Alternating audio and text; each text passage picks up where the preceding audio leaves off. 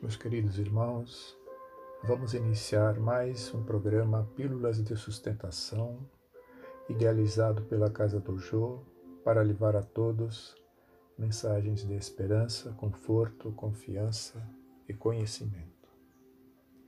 Leremos hoje questões do Livro dos Espíritos, do tema inicial Preocupação com a Morte. A preocupação com a morte é para muitas pessoas uma causa de perplexidade. Mas com, por que essa preocupação se elas têm o futuro pela frente? É errado que tenham essa preocupação, mas que queres?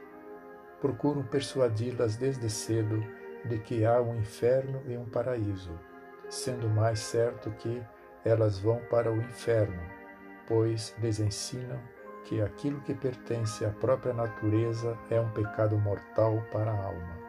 Assim, quando se tornam grandes, se tiverem um pouco de raciocínio, não podem admitir isso e se tornam ateus ou materialistas. É dessa maneira que são levados a crer que nada existe além da vida presente. Quanto aos que persistiram na crença da infância, teme o fogo eterno que deve queimá-los sem os destruir. A morte não inspira nenhum temor ao justo, porque a fé que lhe dá a certeza do futuro, a esperança lhe acena com uma vida melhor e a caridade, cuja lei praticou, lhe dá a segurança de que não encontrará, no mundo em que vai entrar, nenhum ser cujo olhar ele deva temer. O seguinte comentário de Kardec a essa resposta. O ser carnal, mais ligado à vida corpórea do que à vida espiritual, tem na terra as suas penas e os seus prazeres materiais. Sua felicidade está na satisfação fugidia de todos os seus desejos. Sua alma constantemente preocupada e afetada pelas vicissitudes da vida, permanece numa ansiedade e numa tortura perpétua. A morte o amedronta, porque ele duvida do futuro e porque acredita deixar a terra todas as suas afeições e todas as suas esperanças. O homem moral que se elevou acima das necessidades artificiais criadas pelas paixões, tem desde este mundo prazeres desconhecidos do homem material. A moderação dos seus desejos dá ao seu espírito calma e serenidade. Feliz com o bem que fez, não há para ele decepções e as contrariedades deslizam por sua alma sem lhes deixarem marcas dolorosas. Algumas pessoas não acharão estes conselhos de felicidade um pouco banais, não verão neles o que chama lugares comuns ou verdades sediças, e não dirão, por fim, que o segredo da felicidade consiste em saber suportar a infelicidade?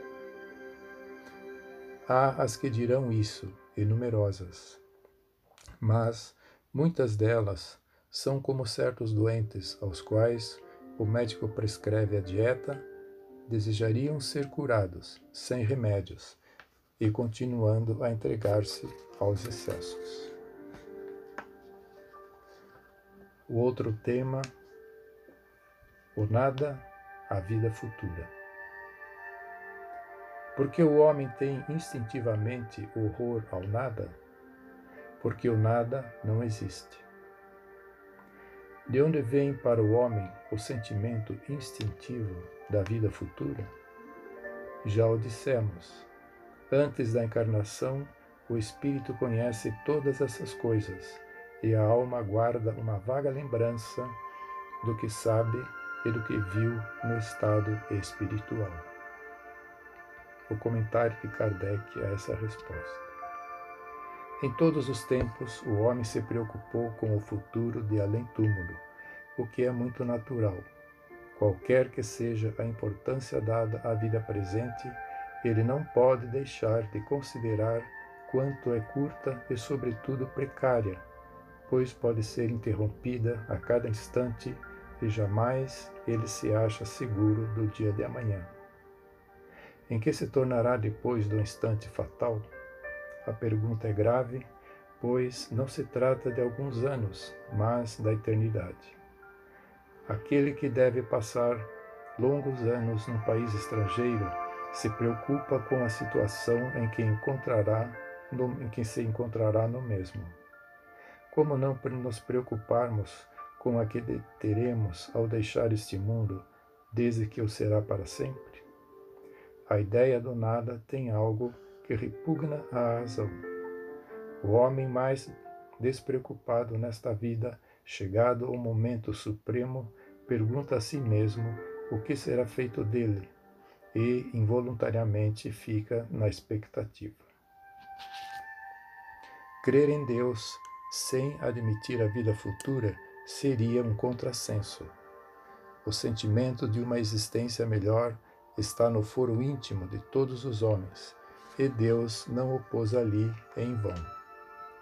A vida futura implica a conservação da nossa individualidade após a morte.